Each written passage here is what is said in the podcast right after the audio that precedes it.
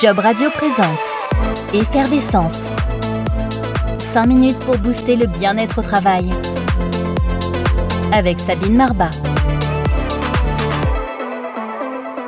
Bonjour Sabine. Bonjour Jean-Baptiste, bonjour à tous. Pour favoriser le bien-être au travail, encore faut-il que son cadre de travail soit stimulant.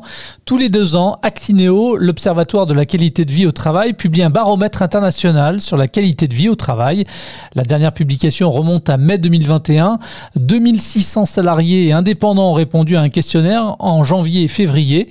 Covid oblige, en début d'année, 41% des salariés regrettaient le bureau pour les échanges informels avec les collègues.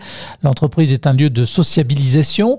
Les salariés souhaitent pratiquer le télétravail deux à trois jours par semaine. Ce à quoi aspirent le plus les actifs, c'est un équilibre entre vie pro et vie privée, entre travail en entreprise et télétravail pour une meilleure qualité de vie, davantage d'autonomie et de flexibilité.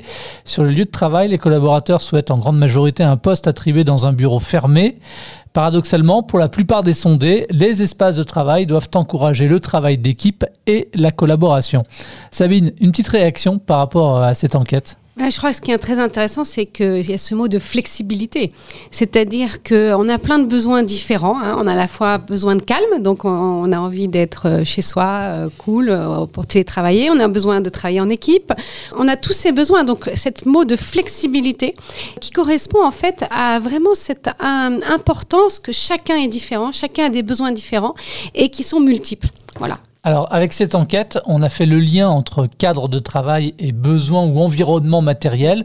On peut aussi mettre en relation cadre de travail et environnement psychique Oui, tout à fait, parce qu'il y a effectivement le lieu euh, physique, hein, où est-ce qu'il est agréable, donc soit chez moi ou euh, au travail. Et puis, est-ce que l'environnement psychique, c'est-à-dire la situation, je me sens en sécurité, je me sens en confiance, est-ce que c'est OK, en fait hein? Voilà. Pourquoi c'est important d'avoir finalement euh, un cadre de travail qui corresponde à nos besoins, que ce soit d'un point de vue matériel ou psychique? Mais Parce que s'il correspond vraiment à nos besoins, on va être détendu, on va se sentir bien et donc on va pouvoir avoir accès à toutes nos capacités cognitives, de créativité, d'initiative. Voilà. Donc euh, vraiment, c'est ce qui va nous donner envie. Hein, voilà. Euh, si on n'a pas le cadre, on n'a pas envie. Et l'envie, c'est la base quand même du travail bien fait et du bien-être au travail. Alors, si on n'a pas le cadre, on n'a pas envie. Et en même temps, qu'est-ce qui se passe si jamais effectivement on n'a vraiment pas ce cadre? Quel est le risque vraiment? Le risque, c'est qu'on va être improductif en fait. Hein. C'est qu'on va pas pouvoir, euh, on va être soit stressé, soit engagé, notamment sur le cadre psychique. Hein. Si on n'a pas cette sécurité, cette confiance, euh, ben effectivement, on va être bloqué. Et alors aujourd'hui, on demande aux gens d'être agiles, créatifs. Ben on va empêcher cela. Donc on va à l'inverse hein, de la productivité finalement. Sur quel levier peuvent jouer finalement les dirigeants et managers pour rendre stimulant le cadre de travail de leurs collaborateurs Déjà, il faut qu'il y ait une très bonne communication, hein, voilà, que euh, la parole soit libre. Je pense que c'est le premier niveau qui fait que les managers et les dirigeants peuvent favoriser, euh, que les gens puissent sentir qu'ils puissent parler quoi, de leurs problèmes, de leurs besoins. Après, ce qui est très important, c'est que ce cadre, hein, le cadre de travail doit être explicité et avec des objectifs clairs, avec euh, des attendus clairs, des règles, ce qui est interdit, ce qui est autorisé. C'est tout ça qui va favoriser finalement un cadre psychique positif. Et qu'est-ce qu'on peut mettre rapidement, nous, en place pour favoriser un cadre de travail stimulant et comment s'assurer que cela puisse surtout durer dans le temps? Alors, il y a quelque chose d'essentiel, c'est que soi-même, déjà, on doit se demander, hein, quand le cadre n'est pas stimulant, on doit pouvoir oser parler. Après, avec un manager, ce qu'il faut comprendre, c'est qu'un cadre stimulant aussi, c'est un cadre qui soutient.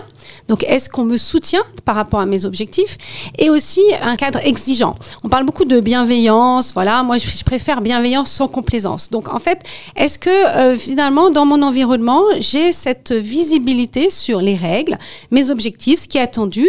Est-ce que j'ai le soutien euh, quand j'en ai besoin? Est-ce que j'ai euh, l'exigence aussi qui va me stimuler?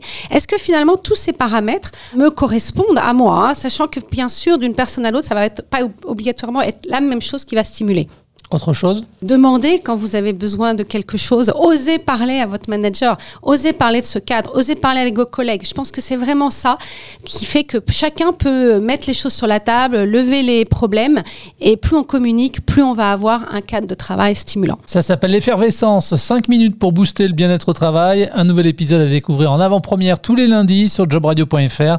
Un programme auquel vous pouvez vous abonner depuis l'ensemble des plateformes d'hébergement, de diffusion et de podcast. Salut Salut, à bientôt Job Radio vous a présenté Effervescence.